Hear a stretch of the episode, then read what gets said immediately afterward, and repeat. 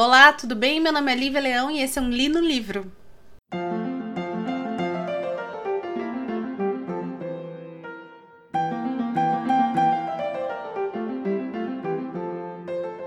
O livro de hoje é A Rainha Vermelha, da, da Philippa Gregory, que é uma keniana, é uma britânica, na verdade, nascida no Quênia.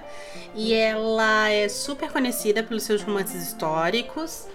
É, ela, aliás, especificamente desse período que eu vou contar, ela escreveu livros que narram, pelo ponto de vista feminino, a história do da Guerra dos 100 Anos até Elizabeth I, né, que é a última rainha Tudor. É, ela tá nativa desde 1987, se eu não me engano, e ela já teve filmes e livros adaptados para filmes e séries. Mas o que a gente precisa entender sobre a Philippa Gregory, além dela ser uma excelente escritora, sério, ela é fantástica. E conversando com vocês sobre o livro que eu li, vocês vão entender melhor o porquê eu acho ela tão fantástica.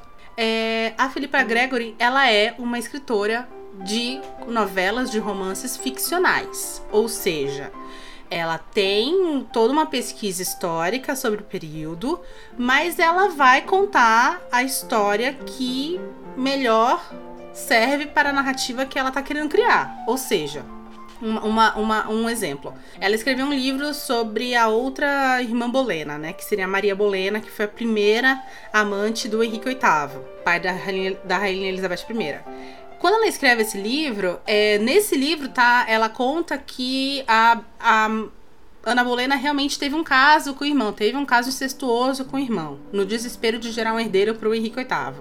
Porém, vários historiadores já deixaram muito claro que isso não é realidade. Ana Bolena é acusada de incesto e assassinada, né? Ela é executada a mando do, do Henrique VIII é, e por uma acusação totalmente falsa. Isso significa que quando eu for fazer uma prova de história, eu vou ler apenas o livro da Philippa Gregory e vou fazer a minha prova de história? Não, isso significa que por mais que o livro tenha embasamentos, tenha uma base de uma história real, ela não vai se ater à realidade e à, à, à, a fidelidade dos eventos históricos para escrever essa narrativa, tá? A gente precisa entender isso aqui.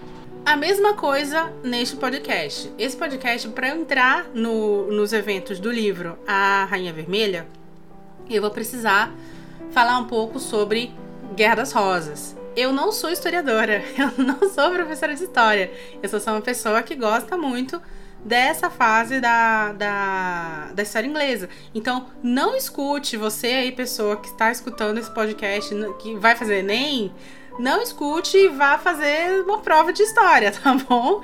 Vamos aqui. Primeiro, porque eu nem, eu nem revi muita coisa para contar essa história que eu vou contar agora, mas eu sei um tiquinho sobre Guerra das Rosas.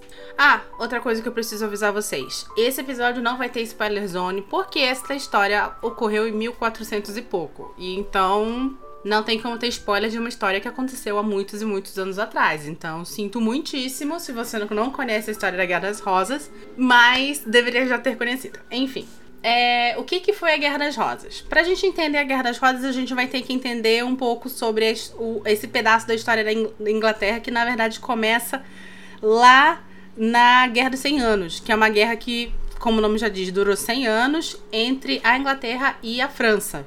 É, houve um rei chamado Eduardo III que teve 12 filhos, tipo 12 tribos de Israel, sabe?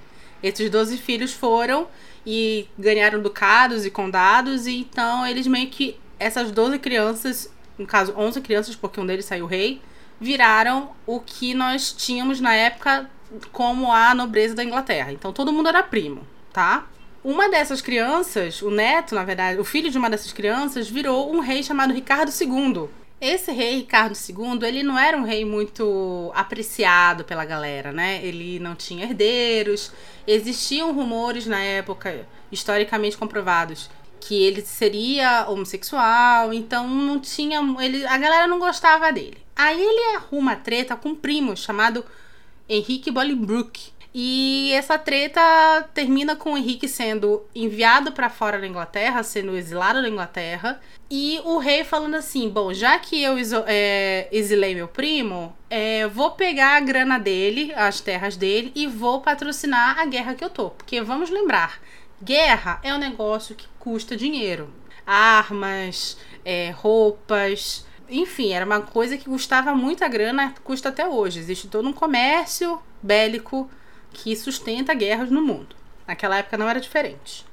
Só que o que ninguém, o que o Henrique, o, o Ricardo II não sabia, ou sabia e só não se atentou a isso, é que o pai do Henrique Bolingbroke era um cara muito bem relacionado, que era o João de Gante. E aí o que acontece? O, a galera fica revoltada. Como assim? Vão tirar a herança do Henrique, o filho do João de Gante? Porra, não vamos fazer isso. Aí começa uma grande guerra na Inglaterra, que termina a Guerra Civil, que termina com o Ricardo II sendo deposto e depois assassinado. E o Henrique, e o Henrique Bolingbroke, o cara que tinha sido lá é, exilado, voltando e se tornando novo rei, como Henrique IV, né? Isso tudo durante guerra entre França e Inglaterra. Então tava tendo esse, esses problemas externos e tava tendo esse problema interno também. Beleza. Henrique IV é, como todo rei, usurpador, que a gente chama, né? Que é um rei que vai e mata o rei tecnicamente legítimo e toma seu trono. Tem um monte de problema durante seu reinado, até que ele morre e quem assume é seu filho, Henrique V. Henrique V, que é um rei extremamente conhecido porque Shakespeare fez uma peça fantástica chamada Henrique V, óbvio, que foi já. É, fizeram um filme com o Olivier, fizeram um filme com o menino, o Kenneth Branagh, é, Timothy Chalamet, enfim. Galera aí adora essa peça. Qual é o lance do Henrique V aqui nessa história? O Henrique V ele vai ser um rei super bem, bem sucedido contra a França. Ele tá capaz lá no reino da Inglaterra. Todo mundo fala assim: Ô, Fulaninho, vem cá. Meu pai matou teu pai aí, mas vamos, vamos fazer as pazes, vamos deixar isso pra lá. Então ele meio que traz a paz interna pro reino e é super bem sucedido contra a França. E aí ele é tão bem sucedido que ele acaba, para tentar dar uma, uma parada nos conflitos, casando com uma princesa francesa chamada Catherine de Valois. Então, ele era, ele era o cara. O que o, o pai dele subiu no trono na espada, ele tá ali tacando a paz. O problema é que Henrique V morre muito cedo. Ele morre cagando, ele morre de, de desenteria com apenas cinco anos, eu acho, de, de reinado, talvez até menos tempo, acho que dois, três, enfim, tava, tava, tava por aí. E ele deixa um herdeiro do trono ainda bebê. E este, este menino, esta criança, filho de Henrique V, que vai se chamar Henrique VI, é que é o cara que vai ser um dos personagens do livro lido chamado A Rainha Vermelha, tá? Que acontece? Esse menino cresce, mas durante o crescimento desse menino, a mãe dele, é, é como ela é francesa, mandaram lá pra puta que pariu. E nós temos duas famílias brigando. Prestem bem atenção aqui, tá? Porque essa realmente é a semente da guerra dos, dos das rosas na Inglaterra. Nós temos duas famílias brigando pela é, influência que vão exercer sobre o crescimento dessa criança. Nós temos os Lancaster e nós temos os York, tá? Este é, esta é a real é, semente desta guerra. Aí, para piorar, o Henrique VI ele ainda vai casar com uma francesa, né? Vamos lembrar que o pai dele, o Henrique V, foi, fez tudo que podia para né, trazer a Inglaterra pro pódio lá da, da Guerra dos 100 Anos. Mas quando ele morre, o Henrique VI sendo bebê, não consegue segurar essa, essa barra quer gostar de você, a louca, não consegue segurar essa barra da França. E o que acontece? Tudo que o Henrique V conseguiu, o Henrique VI não segura porque era um bebê. E aí, para piorar a situação, quando ele tá grande, quando ele já tá adulto, ele vai e se casa com uma francesa chamada é, Margarida Anjou. Guardem este nome! Margarida Anjou. O que, que acontece com a Margarida Anjou? É, ela é uma mulher altamente ambiciosa, ela é uma mulher altamente controladora e ela sabe, né, das vantagens que ela políticas que ela pode ter casada com o rei da Inglaterra. E o Henrique VI, ele não é um rei, digamos, muito forte. Ele é um rei mais dado a rezas, ele tem um problema de né, pelo menos é descrito no livro e até onde a gente sabe, partes da vida dele, ele fica catatônico, ele não consegue responder, ele fica fora do ar. A gente, eu não fui pesquisar se ele tinha algum grau de autismo, alguma coisa assim, mas ele era uma pessoa que tinha problemas sérios, é, mentais e psicológicos que é, acaba por deixando ele inapto a ser o grande rei da Inglaterra, o rei que a Inglaterra precisava naquela época. A Margarida d'Anjou vai e resolve então ser ela a regente. Vamos lembrar que naquela época não era normal uma mulher ser a regente, uma mulher dominar as coisas. E aí nós temos a o florescimento da Guerra das Rosas, né? Porque o que acontece? Existia, lembra as duas, as duas famílias, Lancaster e Yorks? Os Lancaster, que por sinal era a família do rei do, do Henrique VI, apoiam o rei, porque mesmo que a rainha, nas palavras dele, seja uma escrota e o rei um fraco, ele é um Lancaster no trono e tem que continuar. Já os York, que eram primos, estava lá falando assim: oh, desculpa, mas não tem como a gente seguir um rei que é catatônico e uma rainha que é francesa. Sem citar que tô ouvindo falar, ouviram falar que o filho que, que ela teve com o rei nem era dele. Então, tava tudo ali armado para acontecer um, uma disputa pelo trono, que é o que acontece. Os York acabam tomando o trono. Começa então a Guerra das Rosas, porque o símbolo dos Lancaster era uma rosa vermelha e o símbolo dos York era uma rosa branca. Tanto que quando essa guerra acaba, que ela acaba com a vitória do Henrique Tudor, qual é o brasão do Henrique Tudor? É uma rosa vermelha com uma rosa branca. Então, é exatamente simbolizando o fim da Guerra das Rosas. É, Filipa Gregory escreve então uma série de livros para contar do ponto de vista das mulheres essa toda essa história que eu acabei de contar para vocês. E esse, essa série é dividida em cinco livros, né? Ah, o primeiro deles é o Rainha Branca, que conta a história da Elizabeth Woodville, que vai se casar com o rei York. É, depois nós temos a Princesa Branca, que é a filha dela, que é Elizabeth de York, que vai ser a então rainha que vai se casar no final com o grande vencedor, que é o Henrique Tudor, e vai ser a mãe do Henrique VIII, e vai ser também a avó da Elizabeth I. É, nós temos a filha do Fazedor de Reis, que conta a história da Ana Neville, que por sua vez é esposa do Ricardo III, grande vilão dessa Guerra das Rosas, é, segundo Shakespeare, e filha do Conde Warwick, que é o cara que na verdade vai patrocinar toda a revolução yorkista contra o rei, lá o Henrique VI, que é o rei meio tanto na cabeça. E nós temos quem mais? A Rainha Vermelha, que vai contar a história da mãe do Henrique Tudor, a Margaret de Belfort. E a gente também tem o último livro, que é a a Senhora do, do, das Águas, uma coisa assim, que conta a história da mãe da Elizabeth, é, Elizabeth Woodville. Vamos nos concentrar em quem nós lemos, que é a Rainha Vermelha, a Margaret de Belfort. Margaret de Belfort é descendente lá daquele primeiro rei que eu falei, que é o Henrique III. Ela é prima do rei lancastriano, que é o, o Henrique VI. E ela é uma mulher extremamente complicada, porque ela é muito devota. Mas ela é uma devoção, cara. Ela é uma devoção a Deus que, olha, senhoras e senhores, é pesado.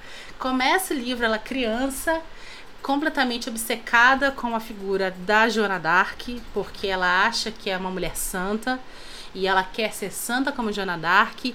E aí entremeia na cabeça dessa criança como Deus quer que a guerra ocorra, né? Como ser temente a Deus é guerrear.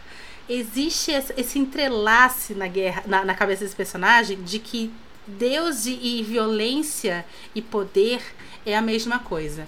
E esse tipo de coisa vai continuar pela história inteira. É uma personagem fascinante, mas é uma personagem muito difícil de você ler, porque ela é completamente iludida, ela é completamente fora da casinha. Ela crê que é uma pessoa a santa, ela crê que ela é a nova Joana d'Arc. Ela tem uma, uma visão de que o trono pertence a ela como prima do rei, como lancastriana, que o trono pertence ao filho dela, que é o Henrique Tudor, e ela não vai medir consequências para ser colocada no, no, no trono através de seu filho. Só que é, as consequências que ela não medem, na cabeça dela, ela cria uma fantasia que não é ela que está fazendo, é porque Deus quer assim. Deus mandou ela. Então ela não assume nenhuma, nenhuma culpa de nada. Dos, ela comete vários crimes, obviamente, durante a história, porque todo mundo quer todo mundo morto nessa fase da, da, da história inglesa. Em nenhum momento ela para e pensa, poxa, é, o que eu estou fazendo vai contra os desígnios de Deus. Não, ela fala, o que eu estou fazendo é a vontade de Deus. Tem vários momentos que ela conversa com Nossa Senhora e fala assim: Nossa Senhora, você não vai querer que essas crianças de 9, 12 anos sobrevivam, não é mesmo? Não é a tua vontade que crianças inocentes sobrevivam. E ela fala isso numa tranquilidade, numa certeza de que é, tudo que ela está fazendo é por um bem maior, porque é a vontade de Deus. Ela começa a história é, muito nova, como eu falei, criança. Ela é praticamente vendida, né? Ela é colocada numa, é, num casamento sem amor aos 13 anos de idade com o Owen Tudor. Owen Tudor, que então é conde de Richmond, né? E ele, ela acaba gerando o único filho dela aos 13, 14 anos de idade. Ela é muito criança, então foi um parto super complicado. E depois disso, não ela não tem nenhum filho e fica meio que subentendido que durante o parto houve algum problema porque ela estava à beira da morte foi dito muito claramente, ela escuta que ó, o importante é que a criança sobreviva porque é o grande herdeiro da casa dos Richmond, né? É o grande Tudor. É, depois disso, o marido morre, ela se casa novamente com o Stanford, que é Cara, Stanford é o personagem mais coerente desse livro. Ele é o último filho, o filho mais novo da família Stanford, que, se eu não me engano, são os caras que têm o ducado ou condado de Buckham. Então é uma família super é, rica, muitos, muito influente nesse meio. E aí o que acontece é que, por ele ser o filho mais novo, ele tem um pensamento muito diferente do que a Margaret acredita que seja um pensamento coerente a um nobre, né? Ele fala assim, cara, eu não vou lutar em lutas é, que só vão trazer coisas ruins para Inglaterra. As pessoas estão. Ele, ele, ele é muito coerente. Ele fala assim, cara, quem tá realmente é, lutando são pessoas que não vão realmente fazer diferença nenhuma. Nobres estão morrendo, pessoas comuns estão morrendo.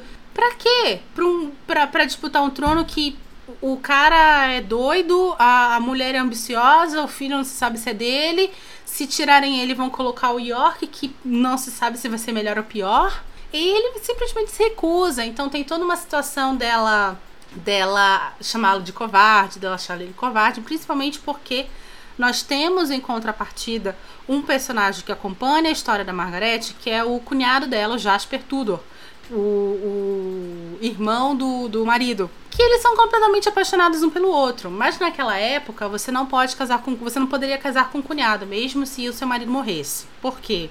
Na cabeça da igreja católica, não sei se hoje em dia é assim, tá? Mas na época era. Para você casar com, uma, com o seu cunhado, você tinha que ter uma dispensa papal. Porque no momento que você casa com o irmão dele, pelos olhos de Deus vocês se tornaram irmãos. Então você não pode casar com seu irmão, isso é um, é um, é um incesto. Mesma coisa com primos, você tinha que ter dispensa papal para isso.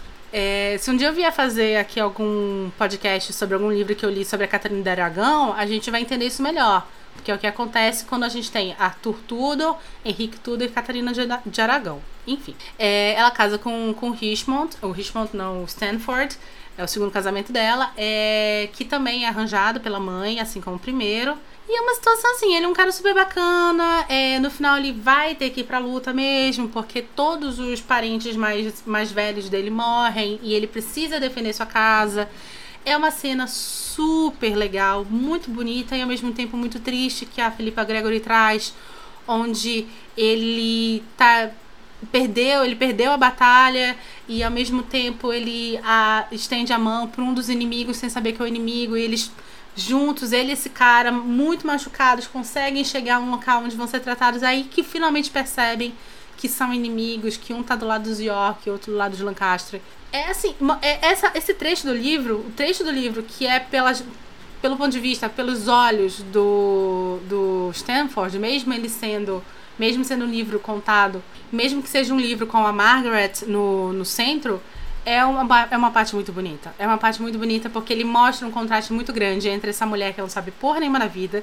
Ela casa com ele, ela tem 15 anos de idade. É porra nenhuma, é uma iludida, é uma ambiciosa e é uma arrogante. E esse cara que é um cara de 30 anos e ele sabe muito da vida, ele já viu muita gente morrer por motivos parcos, por motivos totalmente sem sentido. É muito, muito bacana.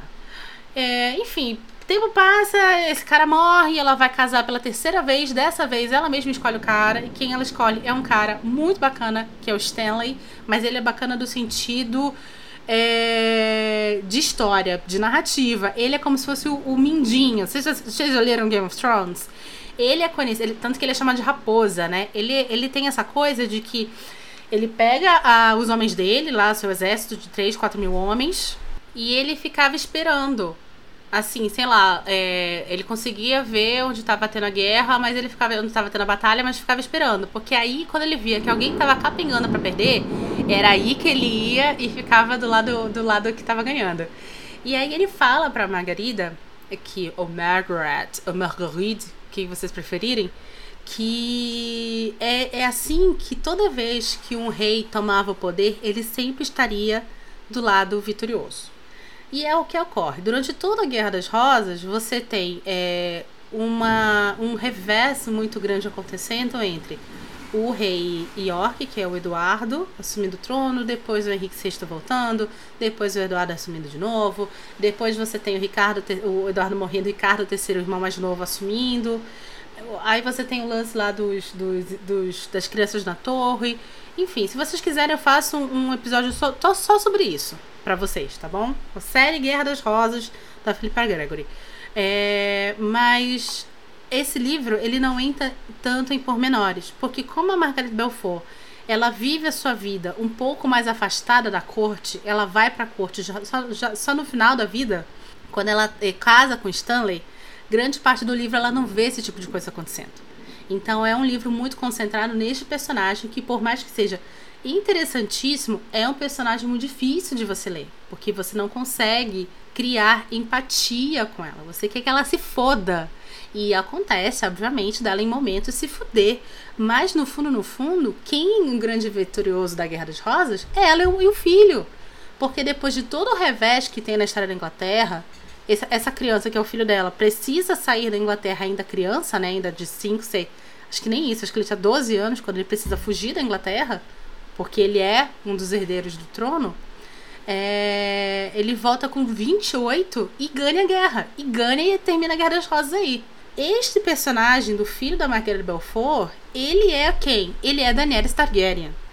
A George R. R. Martin, se você, se você leu é, Game of Thrones, George R. Martin já deu várias entrevistas falando que se baseou em Guerra das Rosas para escrever Game of Thrones e que o personagem da Daenerys era nada mais nada menos do que um, uma sombra do Henrique Tudor, que é esse menino que teve que sair fugido porque era herdeiro do trono, indiretamente, porque era primo dos que realmente iam herdar, todo mundo morre e ele se torna o herdeiro, tem que fugir, vive na miséria em outro país, ele vai se esconder em Flanders, na França, e quando volta, adulto volta com um exército composto por mercenários. Lembre-se que Daenerys também tinha um exército comprado, que eram os, os Imaculados, e ganha a guerra, porque nós temos duas casas na Inglaterra que estão em luta e não se preocuparam com a ameaça externa que estava vindo, que era os Tudor.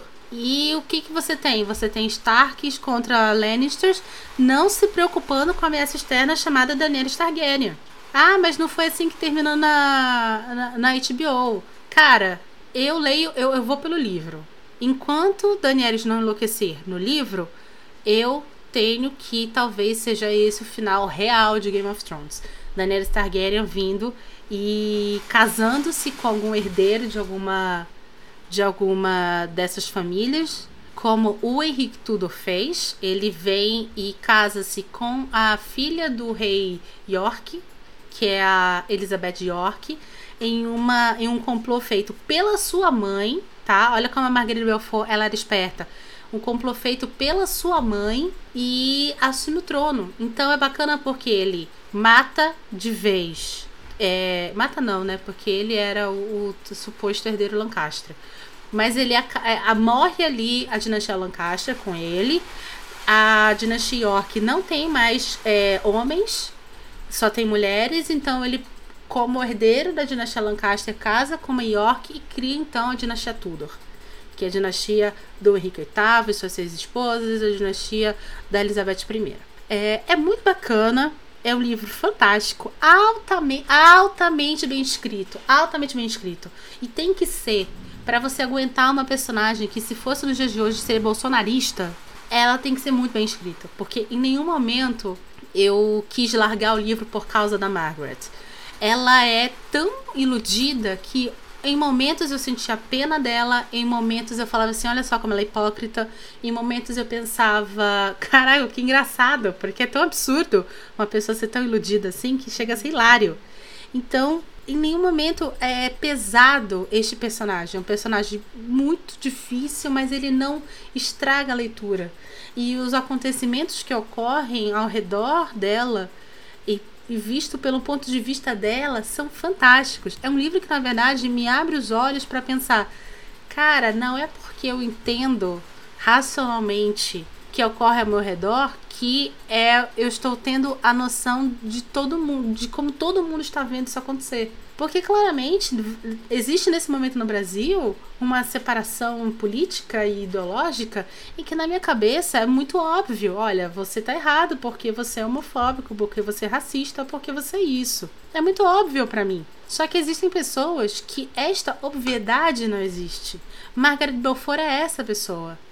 Na cabeça dela não existe uma obviedade de matar duas crianças para que seu filho é, chegue no trono, que isso é uma coisa ruim. Não existe essa obviedade. Na cabeça dela, vou matar duas crianças para que meu filho chegue no trono, porque essa é a vontade de Deus. É muito louco, é muito. Esse livro é maravilhoso. Eu acho que ler este livro em contraste com o, o Rainha Branca, que é Elizabeth Woodville, é a pedida para você começar a ler Philippa Gregory. É a pedida. É, você tem outros livros, como eu falei, que englobam essa série, mas que eu acho que são livros que são mais complementares à história principal, mas o cerne está nessas duas mulheres. Elizabeth Woodville como a rainha é, yorkista e Margaret Belfort como a herdeira Lancaster. Antes de terminar esse episódio de hoje, eu gostaria de solicitar um, uma votação para vocês. Meu marido, que é uma das pessoas que escuta esse podcast, sugeriu que é, eu não faça mais spoiler zone. Eu, na verdade, separe o, a spoiler zone num episódio extra. Né? Eu dê num episódio todas as minhas é, intenções, minhas, minha crítica, minhas impressões do livro sem, sem spoilers e faça um episódio separado contando o livro inteiro. O que, que vocês preferem? Entre em contato comigo. A gente tem o um e-mail, o linolivro.gmail.com. A gente tem arroba Molder, todo arroba Molder sou eu, tanto no Instagram quanto no Twitter. Entre em contato comigo e fale o que vocês preferem, tá bom? É, a trilha sonora de hoje foi é, exclusividade da Mãe Natureza, porque tá caindo um toró na minha vida, né, na cidade agora.